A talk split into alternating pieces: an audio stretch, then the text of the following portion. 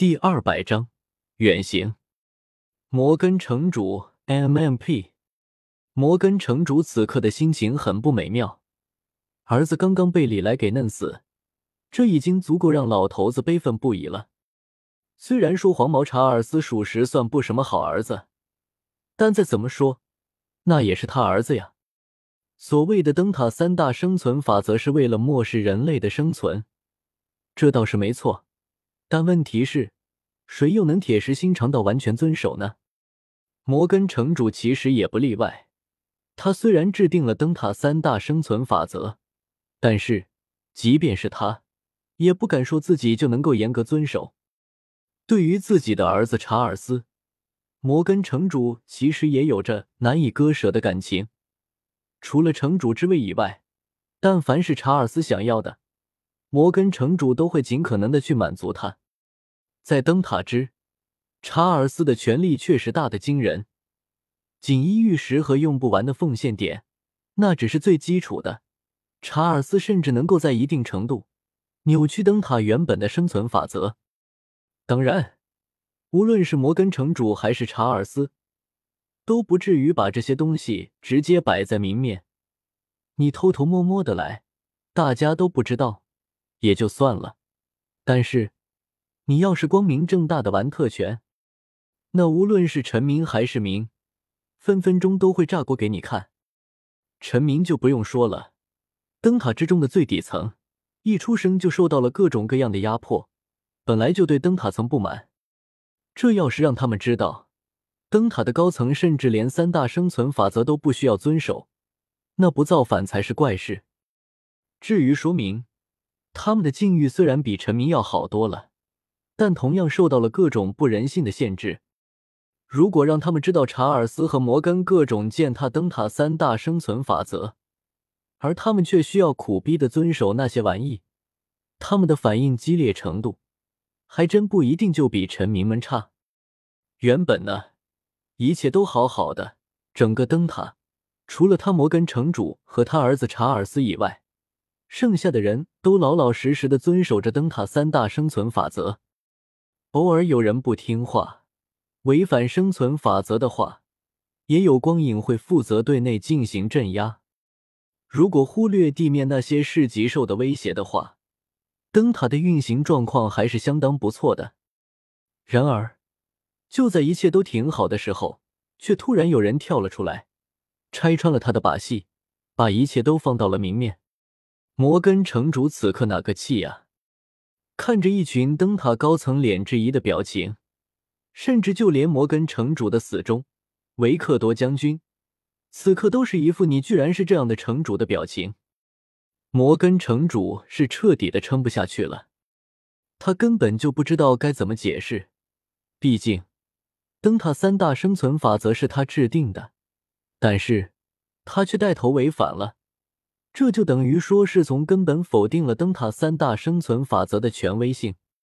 这我摩根城主的脸色变得极度的灰白，张开嘴巴却不知道该说什么。终于，下一刻，摩根城主一口鲜血喷了出来，直接晕了过去。毕竟，摩根城主现在的处境实在是太尴尬了，除了晕过去。他已经想不到任何办法来缓解现在的局面了。再加摩根城主的身体本来就不咋地，又受到了极大的刺激，所以毫无悬念的，摩根城主晕了过去。一顿操作把摩根城主给气晕了过去。李来此刻却是毫无歉意，耸了耸肩膀之后，李来一脸无所谓的表情道：“嘿。”城主大人的身体可是不重呀，依我看，城主大人都这么大的年纪了，还要为灯塔下操劳，对于城主大人而言实在是太不人道了。要不让城主去远行吧？摩根城主 NMSL，一众灯塔高层，哦弟，别说，灯塔的高层们还真的是有些异动，毕竟，灯塔的生存法则就是如此，为了节约资源。灯塔的民众如果失去了价值的话，就会被安排去远行。远行是比较委婉的说法，说的直白一点，那就是流放，将失去价值了的民众赶下灯塔，任其自生自灭。真要说的话，摩根城主的年龄其实已经相当大了，被安排去远行也算合情合理。只不过，摩根城主之前在灯塔之地权威极高，对于灯塔的统治也可谓是根深蒂固，所以倒是没有人提出来让摩根城主去远行。但那是之前，现在摩根还有查尔斯这对父子的丑闻被李来给抖了出来，灯塔的高层哪里还会继续尊敬摩根城主呀？所以在灯塔。摩根城主已经没有存在价值了。如果老头子直接气急攻心，嘎巴一下死了，那一了百了。但如果摩根城主的生命力顽强，又活了过来，等待他的大概也就只有远行一条路了。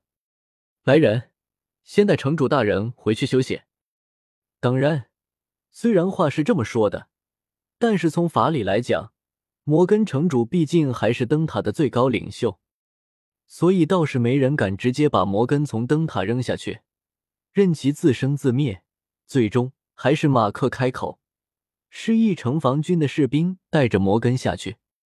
如果摩根城主没了，那马克就是灯塔第一顺位的继承人，这是灯塔高层公认的。除了某个黄毛不甘心，想要搞事情以外，剩下的灯塔高层倒是都还算比较认可马克的。